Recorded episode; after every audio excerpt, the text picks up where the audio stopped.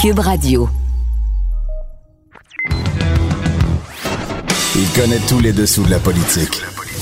L'économie, la santé, le transport. Antoine Robitaille. Là-haut sur la colline. Cube Radio. Bon mardi ensoleillé. Aujourd'hui, à la haut sur la colline, de retour en studio, la libérale Marois Risky commente le plan du ministre Roberge pour la rentrée d'automne dans les écoles. Puisqu'elle est très critique du ministre, je lui demande s'il devrait être un candidat au remaniement. Je lui demande aussi son avis sur une publicité controversée de la Fédération autonome de l'enseignement.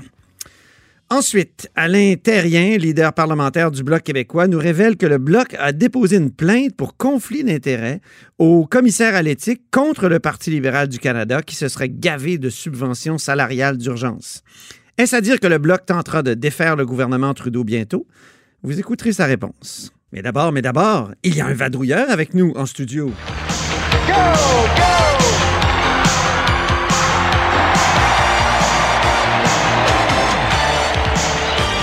bonjour Marc-André Gagnon, Bonjour Antoine. correspondant parlementaire à l'Assemblée nationale pour le Journal de Québec et le Journal de Montréal. Euh, on va y aller tout de suite avec euh, ce qui s'est passé ce matin, c'est-à-dire que Dominique Anglade, la nouvelle chef du Parti libéral, est en train de mettre son cabinet fantôme à sa main et elle a fait vraiment, elle a brassé les cartes sérieusement. Exactement, alors qu'on entend parler d'une rumeur suggérant qu'il pourrait y avoir un remaniement ministériel du côté du gouvernement, euh, du côté gouvernemental à l'automne, quoiqu'il y a certaines sources qui disent que c'est pas tout à fait euh, exact, mais bon, du côté du Parti libéral, la nouvelle eu lieu. chef, euh, ouais, il a eu lieu. Donc euh, Dominique Anglade qui a procédé à d'importants euh, changements au sein de son cabinet fantôme. Moi, l'un des changements les plus importants qui m'a marqué en partant, ben, c'est euh, le fait que Marc Tanguay, leader parlementaire, soit dégommé. Donc, il cède sa place à André Fortin. Toute de- une démotion.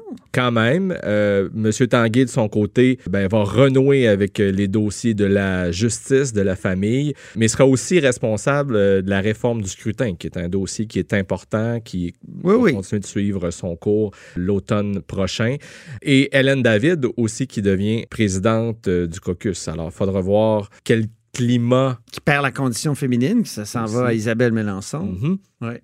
Donc, il faudra voir quel climat Mme David sera euh, instauré au sein euh, du, du caucus. Mme Anglade qui a déclaré qu'avec ces changements importants, nous présentons aux Québécoises et Québécois une opposition officielle unie et prête à prendre un nouveau départ. Or, euh, ce qu'on entend depuis un certain moment, c'est que l'unité n'était peut-être pas tant au rendez-vous Ouais. euh, au, au sein du caucus. Qu'est-ce qui se passe avec Marois Risky? Tout le monde a regardé parce que Marois Risky, euh, on sait, elle avait été très critique de Dominique Anglade. Elle avait favorisé la candidature d'un opposant à, à Dominique Anglade. Alors, qu'est-ce qui se passe avec elle? Alors, de son côté, ben, elle conserve le dossier de l'éducation, mais hérite de celui du Conseil du Trésor qui euh, revenait euh, jusqu'à tôt ce matin, donc à Gaétan Barrette, l'ex-ministre de la Santé, euh, qui euh, était aussi critique en matière de transport. Ben, désormais, il sera porte-parole en matière d'immigration, d'infrastructure, d'éthique et de marché public. L'ex-chef par intérim, Pierre Arcan, de son côté, hérite des transports et de la métropole. Euh, quelque chose qui m'a fait euh, sourciller un peu, euh, le- le- celui qui sera dorénavant porte-parole pour la capitale nationale, c'est Oh. le député de Marquette, Enrico Ciccone. Oui. Ben, il n'a plus de député. Alors voilà. Euh, et, Dans la capitale nationale, il fallait forcément que ce soit quelqu'un qui, qui n'est pas de la capitale nationale. exact. Euh, et il sera aussi porte-parole pour tout l'Est du Québec. OK. par le fait même. Euh, et euh, en même temps, on a appris, toujours du côté euh, libéral, mais davantage du côté de la permanence du parti, que euh, l'ex-député et ex-ministre Véronique Tremblay va bientôt quitter la direction générale du parti. Pour Exact- aller relever de nouveaux défis. Exactement. Elle a dit sur Twitter J'ai envie d'un nouveau défi. Pour se rappeler qu'elle a été défaite aux élections générales de 2018. Elle était députée de Chauveau. Elle est entrée en fonction à la permanence du Parti libéral en avril 2010 2019. Elle était aussi euh, euh, organisatrice en chef euh, du parti. Alors euh, voilà. Donc, euh, De gros changements. de gros De changements. gros ce changements. On se prépare pour l'automne. Exact. C'est normal. Ça va donner à, à ceux qui ont des nouveaux dossiers là, la possibilité de familiariser avec leur nouveau dossier. Donc, Marc-André, aujourd'hui, ce que j'aimerais, c'est qu'on fasse un petit bilan Oui. dans le reste de cette chronique. Bilan du gouvernement euh, pendant la, la pandémie. Toi, tu as été aux premières loges puisque tu étais président de la tribune de la presse. En tout cas, tu l'es jusqu'à demain, je crois. Ouais, c'est ça, ou après-demain. Euh, Parle-nous un peu de, de ce que ça a été pour toi pendant cette pandémie, euh, être président de la tribune. Ben, quelle expérience. Eh oui. Quand je suis devenu président de la tribune de la presse, je m'attendais pas à, vivre tout ça. C'est clairement une expérience dont je euh, toute ma vie. Ben, pour euh, la population, euh, ce qu'ils ont vu, ben, c'était moi qui agissais presque quotidiennement à titre de modérateur aux côtés du trio Legault, Arruda, Mécan. Ça a Le, notamment le rappelé- barbu à droite, là? ouais, c'est ça. Comme je disais, ben ça, c'est ce que les gens ont pu voir à la télévision, mais en coulisses, c'était un important, puis il y, a- il y a un important puis un incroyable travail qui, qui s'est fait, d'abord pour rétablir des règles qui allaient permettre aux journalistes de respecter la distanciation à l'intérieur de notre salle de, de conférence de presse. hein. Il on a dû limiter la présence des journalistes à raison d'un par média. J'en voyais le premier point de presse. C'est- Mario Dumont qui a fait un- une rétrospective. là. Le premier point de presse, tout le monde est collé. Ça nous semble maintenant étrange et incongru. Exact. Et un matin, j'avais eu l'appel d'Horacio Arruda qui était inquiet. Il a fallu apporter euh, des ajustements, quoique déjà euh, rapidement, avant même que j'ai cet appel-là, on avait pris des mesures, mais il a fallu euh, aller euh, encore plus loin, comme dans l'ensemble euh, de la société. Euh, les courriéristes parlementaires à Québec ont du même coup vu leurs accès puis leurs droits affectés comme jamais. Donc, Ben oui. ce, ce n'était pas euh, qu'une partie de plaisir euh, que, que d'être euh, dans le rôle de président de la tribune à ce moment-là. Mais heureusement, j'ai pu compter d'abord sur un conseil d'administration extraordinaire dans lequel il y a à peu près un représentant de presque tous les médias qui ont un bureau ici à l'Assemblée nationale, mais aussi sur la solid- solid- solidarité pardon, de la confrérie journalistique euh, à l'Assemblée nationale. Et ben là, euh, j'ai hâte de voir quel automne on aura devant nous parce qu'après, ben, il y a les points de presse du premier ministre euh, qui tirent à, à leur fin, je pense. Euh, et, mais il y aura aussi un automne. On, on a réussi pendant la très courte session parlementaire qu'on vient de vivre ensemble euh, à, se, à s'aménager un espace de presse temporaire dans une salle de commission parlementaire qui est la, Ouais. la salle Louis-Polyte Lafontaine. Est-ce que ce sera encore euh, en place à l'automne? Est-ce que cette salle-là sera encore disponible?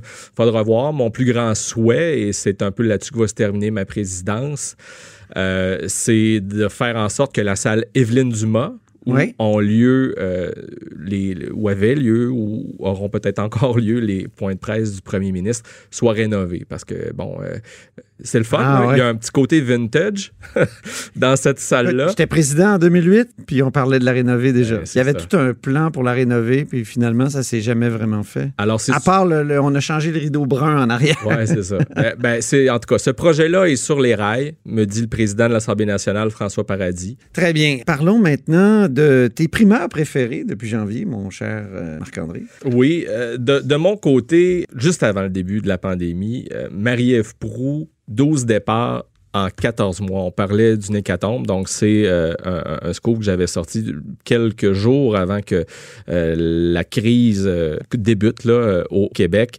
Ça avait fait réagir pas mal, mais je pense que la ministre Marie-Ève Proux, disons, est une de ces personnes qui peut dire merci tristement à la pandémie parce qu'évidemment tout ça est un peu euh, tombé dans l'oubli. Oui, c'est ça. C'est pas une ministre très connue, mais il y avait tout un roulement autour d'elle. hein. Exact. Puis elle est quand même euh, responsable euh, bon, de, de la, de la région euh, Chaudière-Appalaches. Quand il y a un roulement, ça veut dire qu'il y a une poigne de fer ou il y a en tout cas quelque chose qui dérange les gens qui travaillent avec elle. Alors, En en effet, et elle est aussi responsable de la Gaspésie. Donc, elle, est en lien avec de nombreux élus à travers tout l'est de la province qui ne sont pas, euh, qui n'ont pas nécessairement toujours des bonnes relations non plus avec elle, de ce que j'entends.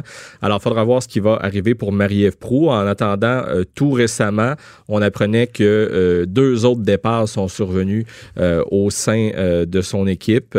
Louis-Martin euh, Hainaut et Suzanne Gagné qui travaillaient à son bureau de circonscription qui ont quitté tout récemment. Alors, on est maintenant rendu donc à 14 départs.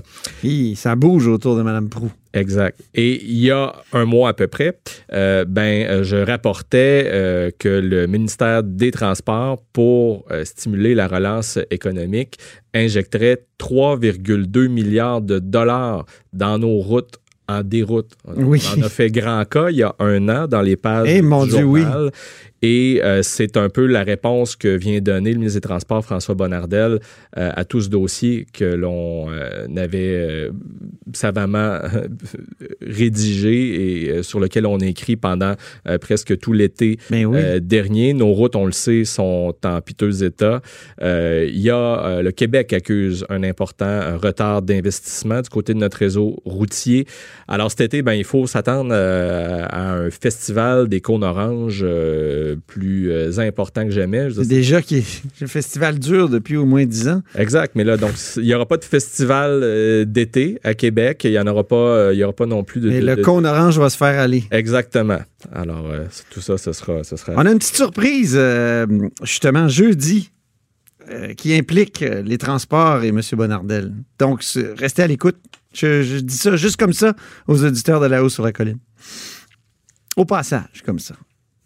Donc, c'était tes primeurs préférés euh, depuis janvier. Euh, Dis-moi, un peu de prospective pour l'automne, déjà qu'on a parlé de, de Dominique Anglade avec euh, son, son nouveau cabinet fantôme. Ouais, ben, et en même temps, ben, je faisais le parallèle avec cette rumeur d'un remaniement ministériel du côté Ah. gouvernemental. Est-ce qu'il y en aura un? Je pense que c'est la première question que bien des gens vont se poser. Je pense que le premier ministre du Québec, François Legault, euh, aura de, de bonnes. Il l'a pas exclu, hein? Euh, pas ce que je sache, en tout cas. Donc, euh, et c'est assez rare, en fait, qu'un premier ministre va exclure la, possibilité d'un remaniement euh, éventuel. Bon, il y a devant le gouvernement, avec la relance, d'importants défis et il y a d'autres dossiers majeurs euh, encore euh, sur le, au, au menu du gouvernement CAQIS d'ici la fin de son mandat. Donc, est-ce qu'il va procéder à un remaniement? Euh, il faudra voir. En même temps, bon, là, on voit que les choses se précisent maintenant du, du côté du Parti libéral à- avec euh, le, le- le brassage de cartes auquel on vient d'assister ce matin, qui, qui fait suite donc à l'arrivée de la nouvelle chef Dominique Anglade. Au Parti québécois, ben, il y a la course qui se poursuit. Pascal Bérubé qui reste en, en poste encore un moment. Et à l'automne, bien assurément, Jusqu'au 9 octobre. Exact. Donc, c'est euh, encore pour un bon moment. Euh, retour du projet de loi 61. François Legault nous a bien dit que c'était toujours au menu. Euh, un truc qui m'a étonné hier, euh, le premier ministre, lors du- d'une de ses nombreuses entrevues qu'il a accordées, a déclaré que le projet de loi 61, donc sur la relance économique qui permettait d'accélérer hein, la réalisation de projets d'infrastructure, euh, eh ben, il, il a révélé que son gouvernement y travaillait avant même la pandémie. Et une question que ça m'a amené, c'est ah, alors si c'est si long que ça réaliser des projets d'infrastructure parce que c'est ce- c'est ce constat-là qui justifie donc l'arrivée du projet de loi 61.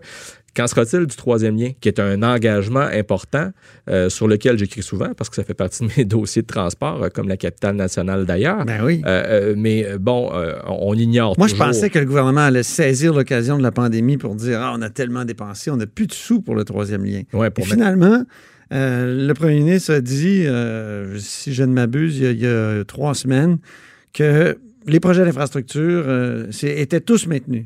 T'as raison. Donc, le gouvernement dans le cont- aurait pu utiliser, euh, dans le contexte actuel, là, utiliser la pandémie pour mettre euh, cet engagement-là du troisième lien sous le tapis euh, pour deux raisons.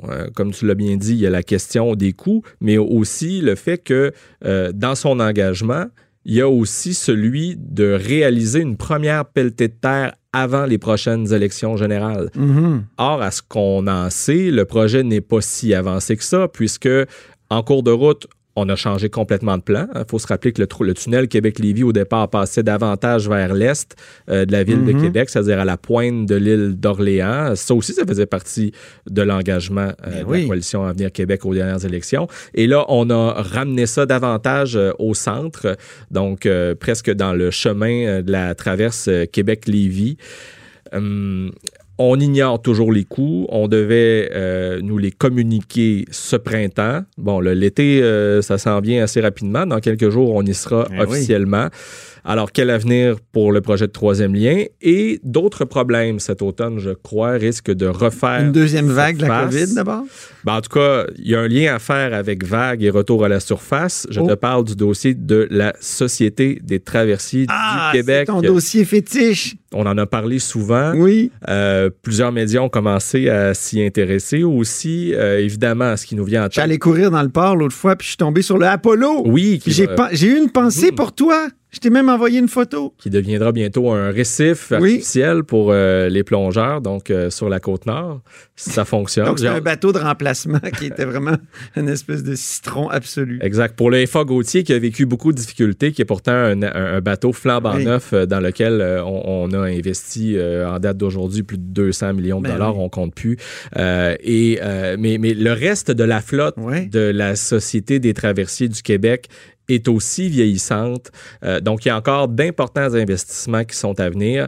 Euh, et au fond, qu'est-ce qui explique les problèmes qu'on a vécus? C'est peut-être un manque d'expertise au sein de la STQ et le nouveau euh, PDG, Stéphane Lafaux, a eu comme première tâche, lorsqu'il il a été nommé en poste, de réaliser un diagnostic organisationnel. Alors, j'ai bien hâte de voir euh, ce qu'il y a là-dedans, puisqu'on n'en a pas encore eu euh, de nouvelles. Donc, on peut s'imaginer que pour euh, éviter un naufrage Oui. et pour éviter qu'on coule des fonds publics, Les calembures, les calembours un après. Donc, il faudra procéder, bref, à une importante réforme, une grande réorganisation au sein de Ben, Il y a, des- cette il y a peut-être des beaux contrats pour la Davy, là. Aussi, Hein? aussi. euh, et peut-être que... Toi qui es un homme de la travers- rive sud, Marc-André. Ouais, ben peut-être qu'à travers la, la Société des traversées du Québec, on sera capable aussi de contribuer, de participer euh, à la relance euh, économique euh, du Québec. Donc, euh, en tout cas, ça fera partie des dossiers que je suivrai euh, attentivement. Tu viendras nous en parler à la hausse sur la colline cet automne. Merci infiniment. Marc-André Gagnon, pour ce bilan et cette prospective. Euh, Puis, euh, ben, je te souhaite un très bel été, Ben, merci, Hein? pas pareillement. tout en paddleboard Oui. et en, Et en course et aussi. en course. Oui. Exactement. Salut, c'était Marc-André Gagnon, évidemment, qui est correspondant parlementaire à l'Assemblée nationale pour le Journal de Québec et le Journal de Montréal. Vous êtes à l'écoute de La Hausse sur la colline. Là-haut sur la colline. Une entrée privilégiée dans le Parlement. Cube Radio. Le ministre de l'Éducation, Jean-François Roberge, présentait ce matin les balises pour la rentrée de l'automne. Marois Risky, porte-parole libérale en cette matière, est au bout du fil. Bonjour. Bonjour. Alors, j'ai l'impression que vous dites enfin, parce qu'il me semble que ce plan-là, vous le réclamez depuis longtemps. Oui, euh, on voulait vraiment savoir à quoi va ressembler la rentrée scolaire 2020 euh, pour nos enfants et surtout comment on va s'assurer euh, de pallier à tout retard potentiel que certains auraient pu avoir, euh, parce qu'il faut comprendre euh, que c'est depuis le mois de mars que certains ne sont pas retournés à l'école. Et on parle notamment du secondaire au complet. hein, euh, c'est plus de 300 000 élèves euh, euh, qui ne sont pas retournés sur les bancs d'école de- depuis le mois de mars. Alors ça, on avait une préoccupation. Mais je suis un peu surprise que le ministre parle de protocole, mais n'a pas déposé de protocole. Donc, il s'en remet aux commissions scolaires pour faire un protocole. Moi, je, je m'attendais plus de voir un, un ministre euh, qui nous dit voici nos standards et qui Mhm. peut avoir des déclinaisons euh, pour euh, vraiment euh, avoir de la flexibilité selon les équipes écoles, mais à tout le moins d'avoir des standards euh, pour tout pour tout le Québec. Là. À quoi vous pensez comme standard? Vous euh, expliquez un petit peu plus. là. Ben, je vous donne un exemple. Euh, Pour nous, c'est très clair que euh, la première chose que le ministre aurait dû faire, c'est de faire un état des lieux. Quels sont les élèves vulnérables? Vous vous rappelez, on ouvrait les écoles pour qui? Pour les enfants plus vulnérables. Mais après coup, on s'est rendu compte que le ministère de l'Éducation ne savait même pas si les enfants vulnérables sont retournés à l'école. Et c'est, on a appris dans le devoir que finalement, euh, ils n'ont pas réussi à rejoindre les enfants vulnérables. Alors, on connaît les indices de défavorisation. Faisons état des lieux. On sait qu'il y a plus d'un million d'enfants euh, dans le réseau public secondaire primaire. Et là-dedans, il y a environ 220 000 qui sont euh, EHDAA, donc des difficultés d'app- d'apprentissage et d'adaptation. Là-dedans, est-ce qu'on peut savoir qui n'est pas retourné à l'école? Et avoir euh, en fait pratiquement un, ce que j'appellerais moi un SWAT team éducation qui va rejoindre ces enfants qui ne sont pas retournés à l'école, qu'on s'assure que s'ils sont déjà par exemple en trouble euh, d'apprentissage ou même en situation d'échec, mais immédiatement de pallier à ces échecs dès la rentrée scolaire, d'avoir une attention particulière pour ces élèves. Donc, faire un état des lieux euh, d'abord et avant tout, c'est c'est ce Oui. qui manque selon vous. Et ça a été très dur, là, la, la, la COVID-19, puis la- surtout, le- évidemment, le confinement pour euh, non seulement ces élèves-là, mais tous les élèves en, en particulier, là, surtout du secondaire. Absolument. En secondaire, je crois que c'est euh, eux qui ont eu euh, vraiment le, plus difficile euh, parce que eux, pas d'école, pas de sport, pas d'amis. quand on est adolescent, ben, c'est pas mal le gros gros de notre quotidien. On est à l'école, on fait notre sport, on fait notre concentration de musique. Et là, du jour au lendemain, ben, on est confiné à la maison et on peut pas on peut pas se rapprocher de ceux qu'on aime. Et là-dedans, je dirais que je suis un peu préoccupée parce que depuis des semaines et des semaines, on parle avec M. Roberge euh, pour qu'il y ait une attention aussi particulière aux élèves de secondaire 5 qui, eux, ont terminé leur secondaire à distance. Certains, on peut lire sur les réseaux sociaux, sont allés récupérer leurs effets personnels euh, à l'école dans les sacs poubelles. Donc, c'est une drôle de façon de terminer notre, notre cycle de vie à l'école secondaire. Mais comment ça aurait pu autrement? comment on aurait pu faire autrement? Ben, de la même façon qu'on a organisé l'épicerie, que si on dit aux jeunes qui sont capables d'aller travailler au Costco, euh, qui sont capables d'aller travailler au Tim Hortons, mais qui sont pas capables de retourner à l'école, récupérer correctement leurs affaires. On aurait été capable, là, il me si on s'organise au niveau sanitaire, on aurait pu avoir des journées euh, avec euh, en ordre alphabétique, aller récupérer vos effets, et que ce soit beaucoup mieux fait. Et depuis le début, on aurait pu récupérer les effets scolaires. Depuis le début, début, il y a même certaines écoles, parce que pendant deux jours de flottement, le ministre avait dit, vous pouvez retourner et récupérer vos matériels euh, et effets personnels à l'école. Et deux jours plus tard, il a fermé boutique. Il a dit non, finalement, vous retournez plus. Alors, certaines écoles ont été capables de bien euh, organiser euh, la récupération des effets personnels à l'école. alors que d'autres endroits, ils n'ont pas eu le temps parce que le ministre a changé d'idée, un peu comme il a changé aussi rapidement pour les camps de perfectionnement. Le 1er juin, c'était oui pour ceux que malheureusement ne pouvaient pas retourner en présence physique à l'école.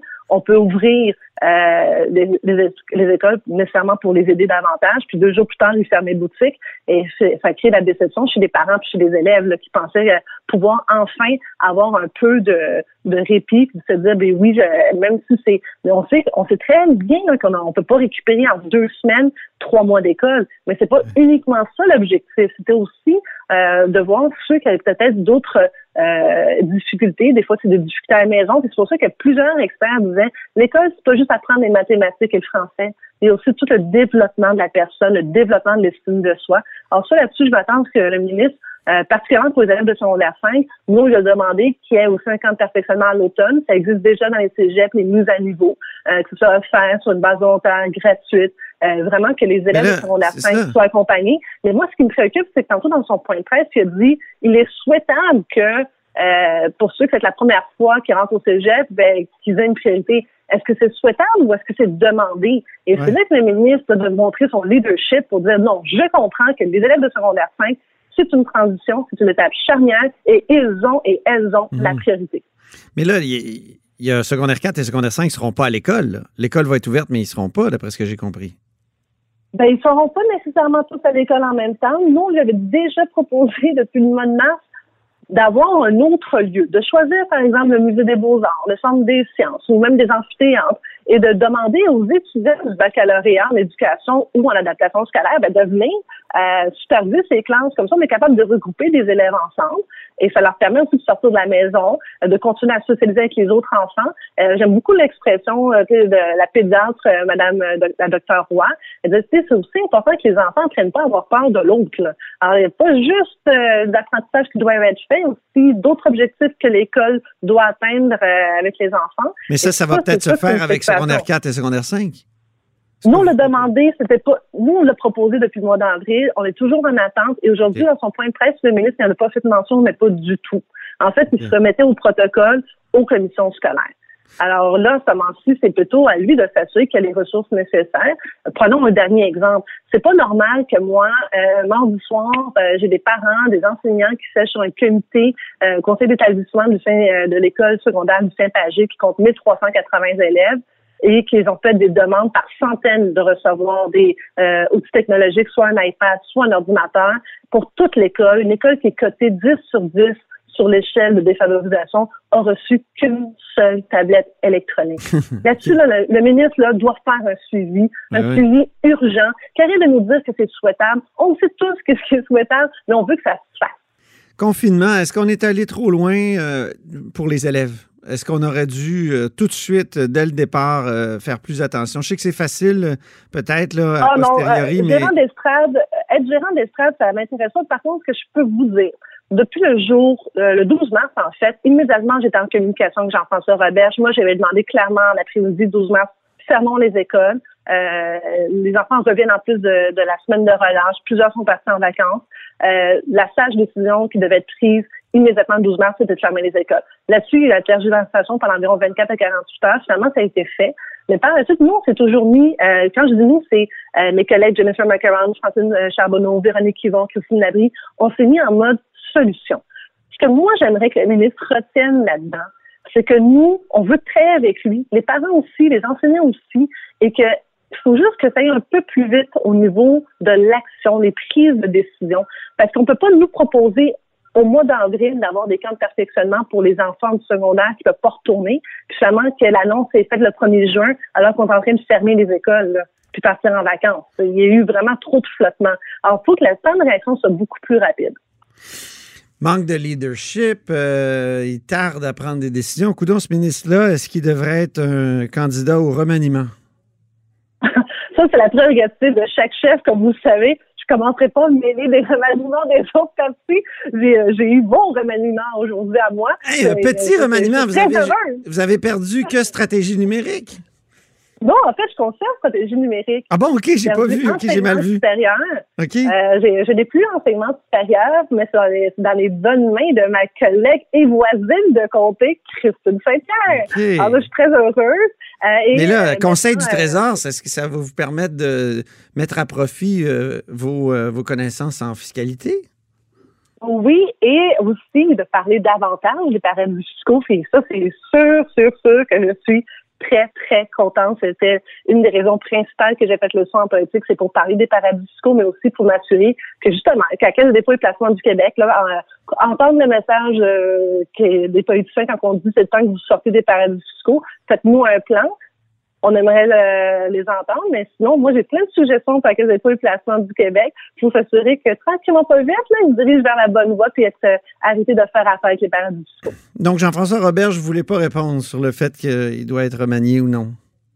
Donc, ça, c'est vraiment M. Legault de juger ce que le ministre de l'Éducation, euh, où est-ce qu'il y a eu vraiment un lien qui s'est brisé avec autant les enseignants, les directions d'école qui ont dit qu'ils étaient vraiment là, sur euh, pratiquement la ligne de désobéissance. Désobé ah mon Dieu, je tenais par le dire. Mm Ils risquent de désobéir à la prochaine intervention du ministre. Euh, évidemment, les élèves, quand on reçoit des lettres très, très bien écrites des élèves de secondaire qui se sentent abandonnés par euh, par, par le ministre, euh, là-dessus, c'est vraiment au ministre de regagner la confiance, si possible, euh, de tout le monde, mais c'est sûr qu'il est coupé du réseau présentement. Euh, il y a une ligne de fracture assez importante et on dit toujours que, on connaît l'adage, ça prend un village pour élever un enfant. Là, le mhm. village est un peu, un peu pas mal secoué, non seulement par la COVID-19, mais aussi par les tergiversations, les votes face multiples du ministre. Puis aussi là-dessus, à certaines occasions, il a manqué euh, vraiment de leadership. Et une affaire la plus qui illustre le mieux le, manque de leadership, c'est pas normal que la commission scolaire euh, euh Beau a proposé depuis les premières heures, les premières heures a proposé euh, la mhm. plateforme pour faire un virage en ligne, n'ont jamais reçu un coup de fil. Qu'avez-vous pensé de la publicité de la Fédération autonome de l'enseignement où on, peut lire Monsieur le Premier ministre, on ne joue pas avec la démocratie, donc euh, qui, exprime, selon mes collègues Caroline Saint-Hilaire et Mario Dumont, une vision euh, dépassée du syndicalisme euh, et, donc une pub qui est qualifiée même par Caroline Saint-Hilaire de presque diffamatoire. Qu'est-ce que vous pensez de cette pub? Ben, je sais qu'en ce moment, les liens sont assez rompus avec le milieu euh, des enseignants euh, parce qu'il y a clairement euh, il y a eu des manques là, de la mhm. part du ministre. Ils ne sont pas sentis défendus. On sait très bien, tout le monde est au courant qu'il y a une négociation collective. On a le même ministre que pas plus tard que l'an dernier nous a promis un bouquet de mesures pour valoriser les enseignants. Mais la pub, qu'en pensez-vous? Ben, la Fédération autonome de l'enseignement? Ben, écoutez, je suis convaincue que le président de la FAE peut s'expliquer. Euh, moi, je suis pas là pour défendre ni les syndicats, ni euh, le ministre, mais je peux parler pour les, les enfants et les, euh, et les parents. moi, j'ai hâte de voir un ministre vous savez, capable de quand même que dans Oui, mais pendant la pandémie... c'est que le ministre n'est pas capable de fédérer. C'est mm l'éducation, c'est l'affaire de tous, mais quand le principal intéressé n'est pas capable de fédérer tout le monde, de mobiliser les parents, mobiliser les enseignants, mobiliser aussi les centrales syndicales, mais pendant toute cette pandémie, moi, j'ai vu dans le Journal de Montréal et le Journal de Québec plusieurs articles qui montraient des enseignants exceptionnels. Mhm. Donc, vous êtes plus du côté du syndicat de la FAE dans vos critiques que du côté, donc, euh, du ministre. Et du, et du gouvernement, parce que euh, c'est de la Et je ne pense pas que de se lancer de la boîte va faire avancer la cause des enfants. Je ne pense pas que de se lancer de la boîte va nous permettre de faire avancer le Québec. Je pense qu'on a encore des défis assez importants pour se remettre de la COVID-19. On a des économies qui est chancelante, euh, pour rester poli. Euh, et je crois que si tout le monde, là, on contribuait au meilleur de nos connaissances en restant en mode solution, et en cherchant le meilleur de tous et chacun, puis en mettant en contribution tout le monde, ben, on va faire en sorte qu'on va peut-être être capable de passer à travers la, crise. Est-ce que la FAE lance de la boîte? je ne sais pas qui, qui lance de la boîte, mais moi, je peux vous dire que personnellement, j'ai décidé que j'allais faire de la politique en proposant des solutions. Je comprends qu'en ce moment, le ministre est à couteau tiré, non seulement avec les syndicats d'enseignement, mais là aussi, il n'y a pas si longtemps, il n'y a pas à peine une semaine pour qui est à couteau tiré aussi avec les directions d'école. Mm-hmm. Donc, à un moment donné, le ministre, c'est à lui de faire preuve de leadership, un leadership rassembleur. Et s'il reçoit une critique aussi acerbe des syndicats, mais peut-être que lui devrait se poser des questions. Comment se fait-il qu'aujourd'hui, il est pas mal seul, loin des parents, loin des enseignants, loin même aussi là, les directions d'école qui ont, qui ont donné une solide mise en garde la semaine dernière. Très bien, merci beaucoup, Marois Risky, porte-parole libérale, confirmé aujourd'hui en matière d'éducation, et mais plus éducation euh, postsecondaire. Merci beaucoup. Merci à vous, au revoir. Au revoir. Vous êtes à l'écoute de La Hausse sur la Colline. La Hausse sur la Colline. La politique autrement dit. Cube Radio. Au bout du fil, il y a Alain Terrien. Bonjour. Bonjour. Alain Terrien est député bloquiste de la Prairie, ancien député péquiste de Sanguinaire, comme je disais. oui. Des souvenirs, oui. Donc, euh, là, vous, vous, êtes toujours fâché contre la subvention salariale d'urgence qui est versée au Parti libéral du Canada, entre autres, mais il y a d'autres partis qui en profitent. Et euh, il y a du nouveau de ce côté-là.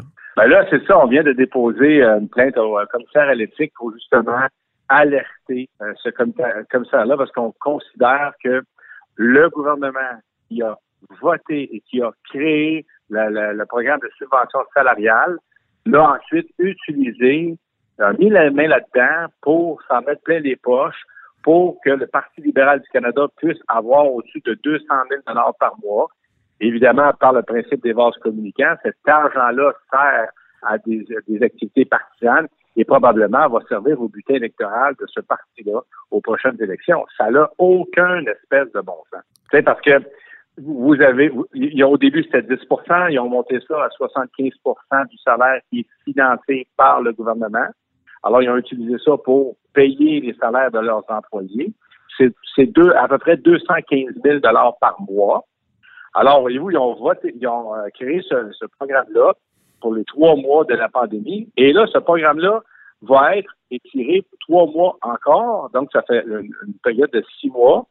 Ça veut dire qu'ils vont avoir droit, encore une fois, à 215 000 par mois jusqu'en septembre. Mais selon quel principe vous portez plainte au commissaire à l'éthique? Ben, écoutez, c'est très simple. Un, un, parti politique doit utiliser le financement populaire. Il doit aller chercher son financement. Il ne doit pas prendre le financement chez des contribuables qui payent leurs impôts et dans les, euh, dans les coffres de l'État. Ça n'a aucun sens. Ah mon Dieu, le Bloc a fait ça longtemps? Quand, quand, le, quand il y avait un financement populaire, pas populaire, justement, un financement étatique, là, avant qu'Harper mette fin à ça, le Bloc Oui, oui, ça. attention. Attention, c'était, c'était régi par la loi et on disait chaque parti politique, au prorata des votes, va avoir droit de l'argent. C'était, c'était en régie, en système de façon à ce que ce soit équitable pour tout le monde et mhm. qu'il y avait des ententes euh, à travers les partis. Ça veut dire que si tu avais eu tant de voix, mais tu avais tant de dollars. Mais là, ce qui arrive, c'est pas ça.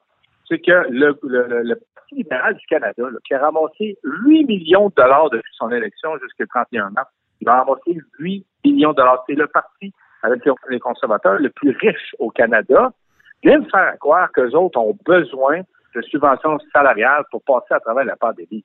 Ça n'a aucun espèce de bon sens. Alors, le principe est simple, c'est qu'ils vont prendre l'argent des contribuables, des contribuables qui sont peut-être pas Non, libérales. ça, hein. on comprend, mais je veux dire, qu'est-ce que le commissaire à l'éthique, quelle poignée il y aurait pour, euh, pour sévir contre le Parti libéral? C'est ça que je comprends pas. Est-ce qu'il y a, est-ce Ben qu'il y a alors, quelque chose dans le, dans le code d'éthique qui peut euh, empêcher ça? Euh, est-ce qu'on peut relier Non, ça à un article du code d'éthique? C'est ça que je comprends pas. Ben là, écoutez, nous, on- ce qu'on espère, c'est que justement, que cette situation-là va être amenée, et sera amenée au bureau du commissaire à l'éthique et qu'il saura, à partir de ce moment-là, juger si, l'éthique a été respectée dans la façon de financer, alors que ce parti-là a créé le programme et a utilisé ce programme alors qu'il n'en avait pas besoin. Il est allé à l'encontre de la nature même de ce programme. Est-ce que vous voulez dire que c'est un conflit d'intérêts? Ils sont en conflit d'intérêts, les Ben, à la limite, écoutez, écoutez, à la limite, c'est eux qui créent le programme. On peut-tu se poser des questions? Comment ils ont établi les paramètres qui déterminent qui, peut aller chercher et jouer là-dedans? Fait qu'ils disent une diminution de 30 par rapport à l'année précédente, là, de 30 je sais pas. Écoutez, c'est que il y a des doutes dans la façon que ça a été fait. Il y a des questions à se poser. Et moi, je pense que juste d'avoir des doutes sur la façon qu'ils ont opéré ça, ben, ça porte flanc à la critique. Moi, je trouve ça vraiment malhabile. On a posé à peu près 30 questions en chambre puis, en- qui allaient toujours dans le même sens. Allez-vous rembourser? Écoutez, un parti qui avait deux avions pour faire sa campagne électorale, un parti qui a ramassé 8 millions en cinq mois avant la pandémie, je peux pas comprendre qu'ils ont besoin de 210 000 dollars par mois des de l'argent des contribuables pendant six mois. Ça ne tient pas la rampe. Et ça, ça nous montre à quel point que, les vieux réflexes libéraux sont forts. Hein? Est-ce qu'il est le, est le seul parti forts. visé par votre plainte? Est-ce que c'est le seul parti Ben, visé? le parti non. Le NPD et le Parti vert sont dans des situations difficiles financièrement. Je ne veux pas les cautionner. Je dis que la situation est différente à cause de ça. Et c'est pas ces partis-là qui ont créé le programme. Le Parti conservateur, on a aussi critiqué le Parti conservateur parce qu'eux autres étaient contre le financement, comme vous l'avez pas expliqué tantôt, le financement euh, par, par vote de, venant du gouvernement. Mais ils profitent de la subvention la- salariale, eux autres aussi, c'est ça? Absolument. On est le seul parti à la Chambre des communes qui n'a pas utilisé et qui n'utilisera pas ce, ce- Ben pourquoi? ce- Tout le monde le fait, fais-le donc. Non, non, non, parce que c'est contre nos principes fondamentaux. Ben non, ben non, écoutez, c'est contre nos principes. Nous, on a confiance à nos gens, puis on sait, on les défend, puis on sait que ces gens-là sont là, sont là pour nous. Puis de toute façon, on est, euh, on est capable de faire des miracles, surtout avec le chef qu'on a.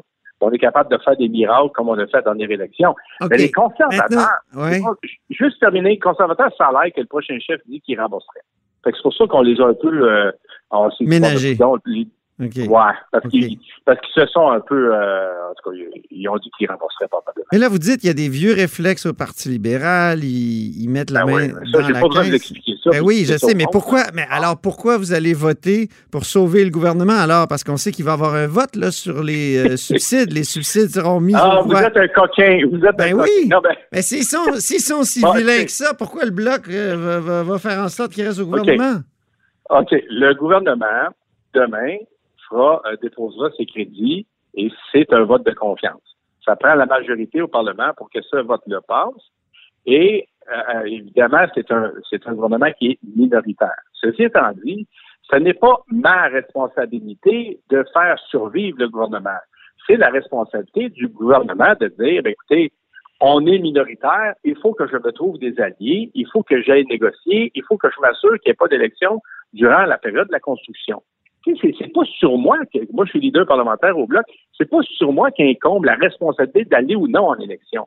Ce gouvernement-là, là, dans la dernière partie de la pandémie, a oublié quelque chose de fondamental, c'est qu'il est minoritaire et il doit négocier. Il doit s'asseoir avec l'opposition, il n'y a pas le choix. Ben là, nous, ce qu'on s'attend, c'est que le gouvernement libéral dise, ben nous, on veut que ça passe, et donc, on va s'asseoir avec les oppositions, on va jaser avec eux autres, et on va trouver des solutions pour avoir au moins un parti qui va euh, nous appuyer. Et probablement, peut-être plus qu'un parti. Fait que nous, au Bloc québécois, on a fait nos devoirs comme on fait toujours. On a, des, on a mis des propositions sur la table. On a dit, écoutez, nous, ce qu'on propose, c'est toujours pour le bien du Québec, pour faire en sorte que nos, nos intérêts soient protéger et améliorer dans ce cas-là. Ouais. Ben, c'est dire, ben, bon, tu sais, donc on a émis des propositions. Je sais pas, vous voulez que j'en parle maintenant, mais on a déposé des propositions. Et j'en ai parlé à- au leader libéral Pablo Rodriguez. Et on a discuté longuement hier. Moi, je, je pense que la réception est bonne. C'est votre nouvel ami, hein, Pablo Rodriguez? Ben Pablo, c'est c'est c'est euh, euh, c'est- avec lui je négocie tout le temps. C'est sûr que je négocie avec les autres leaders, mais c'est lui qui a la responsabilité de faire fonctionner euh, Ouais. le gouvernement. Alors évidemment, Le Parlement, oui. Ouais, c'est ça. Et qui a, fermé d'ailleurs. Euh, ben, nous, on- moi, j'essaie de, de, de, bien m'entendre avec lui parce que je pense qu'il a à gagner, à écouter ce qu'on a à dire. Et c'est pas en ayant un ton belliqueux qu'on fait avancer les choses. Et au bloc, depuis le début, et il le sait, puis le Parti libéral le sait aussi, nous avons été en mode, en mode, de, euh, en mode de proposition, en mode positif. Eh, Depuis le mon de Dieu! À l'intérieur, Ah en mode positif? Oui, je le sais. Gentil. Je suis- Vous êtes, vous êtes devenu un caniche? Vous qui étiez un pitbull? Alors, ben, écoutez. non, mais vous savez que des fois, des fois, c'est- bon de lever le ton, c'est bon de montrer les dents, mais des fois, en souriant, on montre les dents aussi. Donc, on est capable, on est capable, je suis capable de faire entendre euh, nos demandes à tableau et je vous dirais que notre taux de réussite est assez élevé parce qu'on est en mode proposition, parce qu'on n'est pas, on n'est pas, surtout dans la pandémie, on n'était pas en mode euh, partisan. Parce que là, la question, Ben oui. on n'en était pas là. La population voulait pas de ça. Puis même, je vous dirais, dans la crise amérindienne, on était en mode proposition. Puis je vous dirais, j'irais même plus loin pour les gens qui se rappellent, on dit que ça fait une éternité, là, mais dans la crise amérindienne, ce sont les propositions du Bloc qui ont été retenues, retenues par le gouvernement et qui ont permis de résoudre la crise en bout, en bout de piste. Puis pourquoi la crise était longue? Parce que ça a pris du temps au gouvernement avant de comprendre que le Bloc avait raison. Dernière nous, question. on est oui, là. oui allez-y. Oui, oui, je m'excuse, je parle beaucoup, euh, M. Je suis Ah non, mais on aime ça. Allez-y, une dernière. Je euh, Complétez ce que vous alliez dire. Je, je vous ai bloqué. Ouais, mais c'est euh, ça, c'est Interrompu. Oui, et donc, et donc, Pablo, c'est la courroie de transmission entre nous et le gouvernement. Et souvent, puis là, je ne peux pas parler en son nom, il ne faut pas faire ça non plus. Mais souvent, ben, on- on- il notait un certain intérêt à ce qu'on disait, puis il a appliqué beaucoup des choses qu'on avait proposées parce que c'était plein de bon sens. Puis, puis euh, on est là pour aider le monde. Puis on est, Il y a, on il y a est bien des, indépendantistes qui vont dire ça y est, le bloc euh, fait fonctionner le fédéralisme. C'est toujours votre, votre Ben non, dilemme, ça, non? Non, écoutez, nous, on été là pour protéger, protéger les intérêts du Québec. Moi, je suis souverainiste depuis, depuis que je suis tout petit. J'ai toujours été souverainiste, je vais toujours être souverainiste. Mais il arrive des moments où, quand on est dans une fédération canadienne, quand la moitié de nos impôts vont à Ottawa, et ça prend quelqu'un qui veille au grain et qui fait en sorte que les Québécois, en attendant le grand jour, que les Québécois puissent avoir ce qu'ils méritent à l'intérieur d'une fédération qui fonctionne mal, mais qu'il faut absolument que même si il y a des choses qu'on changerait, on changerait même de pays, mais il faut qu'on puisse obtenir le plus qu'on peut parce que nous, on travaille pour le Québec, on travaille pour notre monde, c'est notre peuple, et on fait, on fait en sorte qu'à Ottawa, on soit écouté, qu'on soit respecté et que nos besoins soient comblés le plus possible. Dernière petite notre question en terminant à l'intérieur. euh, La course au PQ est relancée là, depuis le, le 5 Attendez, juin. comme, il y a comme, il y a, il y a comme un bruit, j'ai pas compris ce que vous avez dit. Euh, je ne commenterai pas la course au Parti québécois. OK.